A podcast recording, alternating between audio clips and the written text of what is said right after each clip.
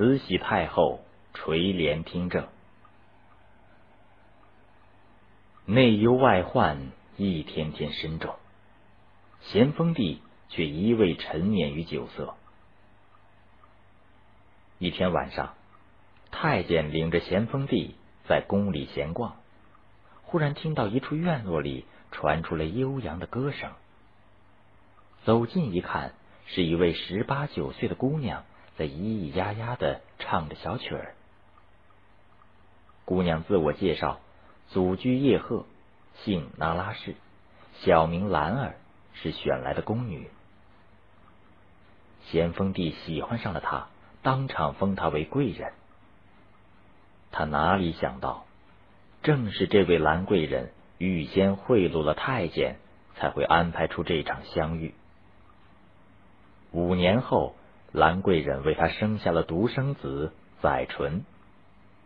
母以子贵，他很快就升上了义妃、义贵妃，越来越骄横跋扈。公元一八六零年，英法联军攻占天津，一直打到北京。咸丰帝惊慌失措，逃到承德，派义母弟弟恭亲王奕欣留下来同外国侵略者谈判。奕欣是卖国外交的老手，老百姓称他“鬼子六”。随着中英、中法、中俄北京条约等一系列丧权辱国条约的签订。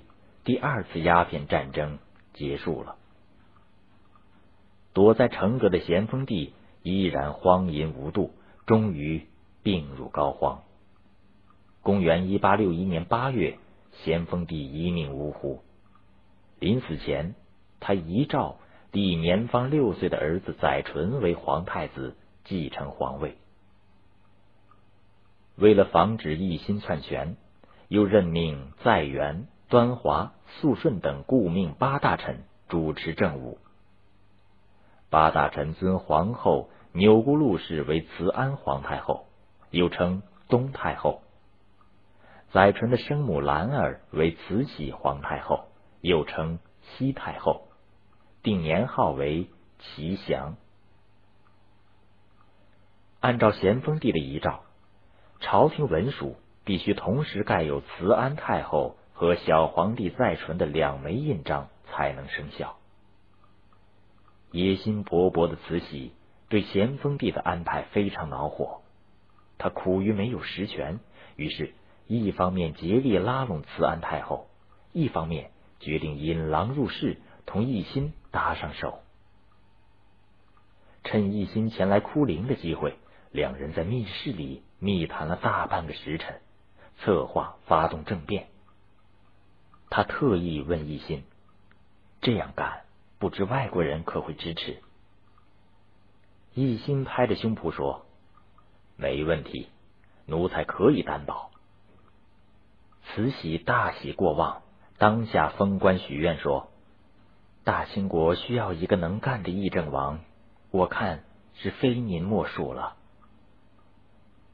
奕欣赶回北京，召集党羽。按照他同慈禧密谋的计划，加紧了舆论和武力两方面的准备工作。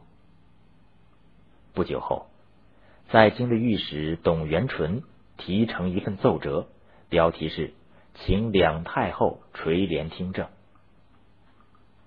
原来，古代凡当皇帝年幼，太后就挂一道帘子，坐在小皇帝背后临朝执政，称为垂帘听政。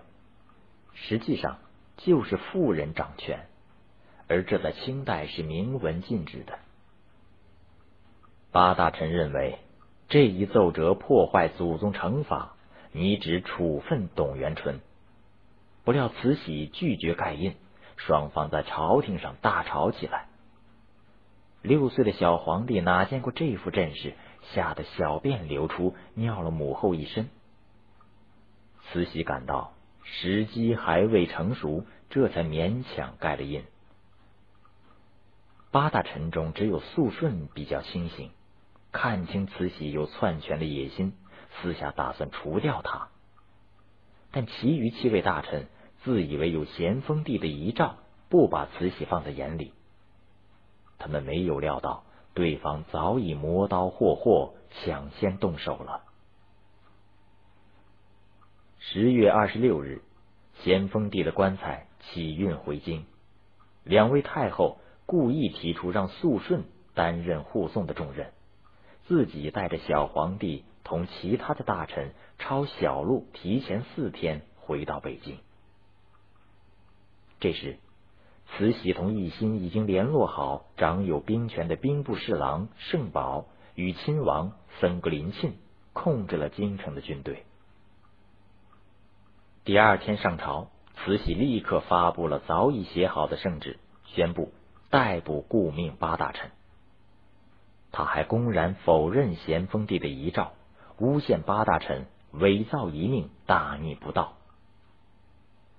在公布的诸多罪状中，有一条特意提到八人不能尽心合意，借此表明政变的立场，博取外国侵略者的欢心。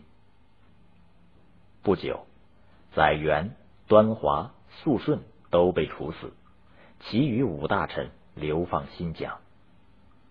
这场宫廷政变历史上称为奇祥政变。政变成功后，废除了奇祥年号，改为同治，意思是太后同皇帝共同治理国家。于是，慈禧正式垂帘听政。他一反历史上一朝天子一朝臣的惯例，继续重用由肃顺提拔的曾国藩，又对外勾结帝国主义势力，联手绞杀了太平天国，因而得到了满汉统治阶层的赞赏。